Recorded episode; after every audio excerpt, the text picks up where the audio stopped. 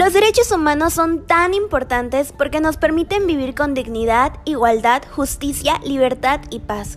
Todas las personas tenemos estos derechos simplemente porque somos humanos. Por lo tanto, las naciones y la propia sociedad civil se han valido de diversas instituciones para velar por la protección y el cumplimiento de estos derechos. En este podcast hablaremos de...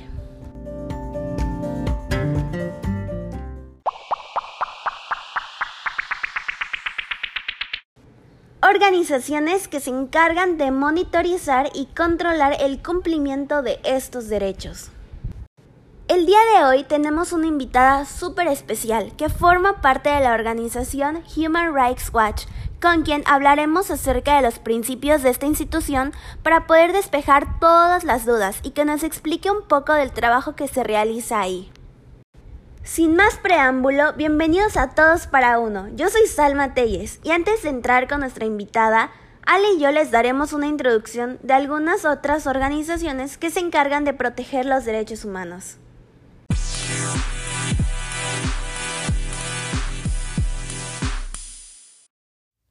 Hola a todos, yo soy Alessandra León. Qué gusto estar una vez más en esta transmisión al lado de Sam. Pues bueno, entrando al tema que nos importa, los derechos humanos son aquellos que incluyen el derecho a la vida y a la libertad, a no estar sometido ni a esclavitud ni a torturas, a la libertad de opinión y de expresión, a la educación y al trabajo, entre muchos otros. Estos derechos son inherentes a todas las personas, sin distinción de raza, sexo, nacionalidad, origen étnico, lengua, religión o cualquier otra condición, según la Declaración Universal de los Derechos Humanos aprobada en 1948. Muy interesante, Ale. Continuando con la lista, tenemos al Consejo de Derechos Humanos, que fue creado en 2006. Es una institución intergubernamental de las Naciones Unidas que se encarga de fortalecer la promoción y la protección de los derechos en todo el mundo, así como hacer frente a situaciones de violaciones de los mismos. Este organismo tiene la capacidad de discutir todas las cuestiones relativas a los derechos humanos. La OIT es una agencia de las Naciones Unidas, fundada en 1919, que se encarga de los asuntos relativos al trabajo y a las relaciones laborales. Sus principales objetivos son promover los derechos laborales, fomentar oportunidades de trabajo decente, mejorar la protección social y fortalecer el diálogo para abordar temas relacionados con el trabajo. En 1969 recibió el Premio Nobel de la Paz por sus logros en materia de justicia social. Otra organización de suma importancia es el Fondo de las Naciones Unidas para la Infancia, mejor conocido como UNICEF, cuyo objetivo es proveer de ayuda humanitaria a niños y familias en países en desarrollo. Este instituto se convirtió en un agente imprescindible a la hora de dar respuesta a las necesidades de la infancia y proteger sus derechos. En 1965 recibió el Premio Nobel de la Paz. Entre sus prioridades está ayudar a niños y familias en zonas de extrema pobreza como África y otras partes del mundo. ¿Qué dices, Ale? ¿Vamos a conocer a nuestra invitada? Claro, le doy la bienvenida a Mariana Rodríguez, miembro de la organización Human Rights Watch, quien hoy se encuentra con nosotras para acercarnos un poco más al tema acerca de qué se realiza en esta organización. Muchas gracias por la invitación, chicas. Estoy muy feliz de compartir con ustedes el trabajo que realizamos. Como sabrán, existen diferentes organizaciones no gubernamentales que se encargan de proteger los derechos humanos, y en esta clasificación entramos nosotros, Human Rights Watch que somos una organización pro derechos humanos, no gubernamental y sin ánimo de lucro. Esta organización se opone a las violaciones de derechos humanos básicos, incluido la pena capital y la discriminación sexual. También somos conocidos por la defensa de las libertades civiles y los derechos fundamentales, como la libertad religiosa y de prensa. Todos los años, en Human Rights Watch, se concede el premio a los defensores de derechos humanos a activistas de todo el mundo que han demostrado liderazgo y valentía para defender los derechos humanos. En el 2019, el ganador del premio fue Abdul Aziz Muhammad, activista refugiado sudanés quien huía de la guerra en Darfur.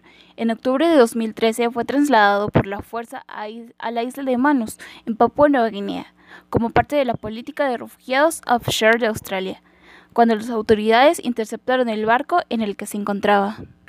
Casi seis años después, todavía estaba en la isla, como cientos de refugiados y solicitantes de asilo, y está sujeto a privaciones, hostigamiento, humillación y violencia. Este joven solo tenía 20 años cuando llegó a la isla de Manus. Desde entonces nunca dejó de levantar la voz por aquellos que han sido despojados de sus derechos más básicos junto con él. Mostró extraordinaria tenacidad y coraje, siempre resistiéndose pacíficamente, incluso después de que un oficial de policía le disparó en la pierna, explicó Dick Austin, presidente de la Fundación Martin Ellals. El gobierno australiano debe cumplir con sus obligaciones internacionales y poner fin a estas prácticas inhumanas.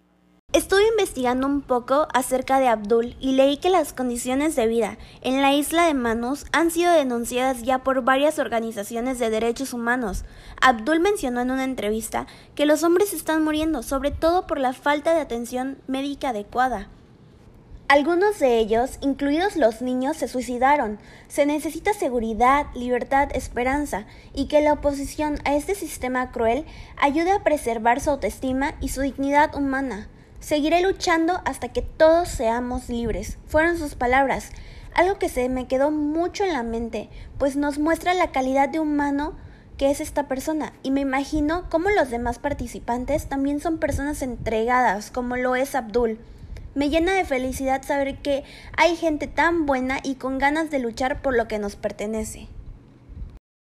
Es increíble por lo que estas personas han pasado. Tal es el caso de Eren Keskin, una abogada turca que lleva más de 30 años comprometida en la promoción de los derechos de las mujeres kurdos y LGTBI en particular. Recientemente fue sentenciada a 12 años y medio de prisión por apoyar el periódico pro-kurdo. La acusaron de denigrar a la nación e insultar al presidente en sus crónicas. Lamentablemente en Turquía, la libertad de expresión y la libertad de pensamiento están severamente castigadas. Pero ¿cómo es que se otorga este premio, Mariana?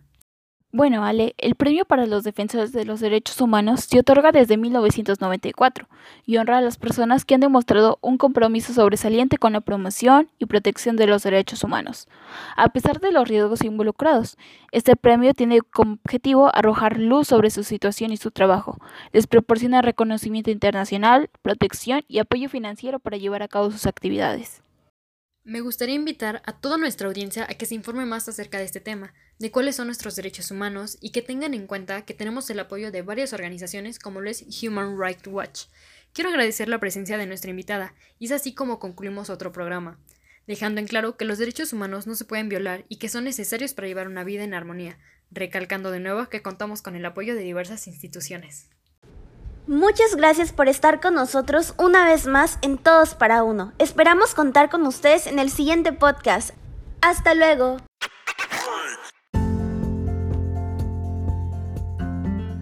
Todos para Uno, un podcast creado por la Benemérita Universidad Autónoma de Puebla en la asignatura de Formación Humana y Social por Salma Telles, Alessandra León y Mariana Rodríguez, dirigido por la maestra Mariana García.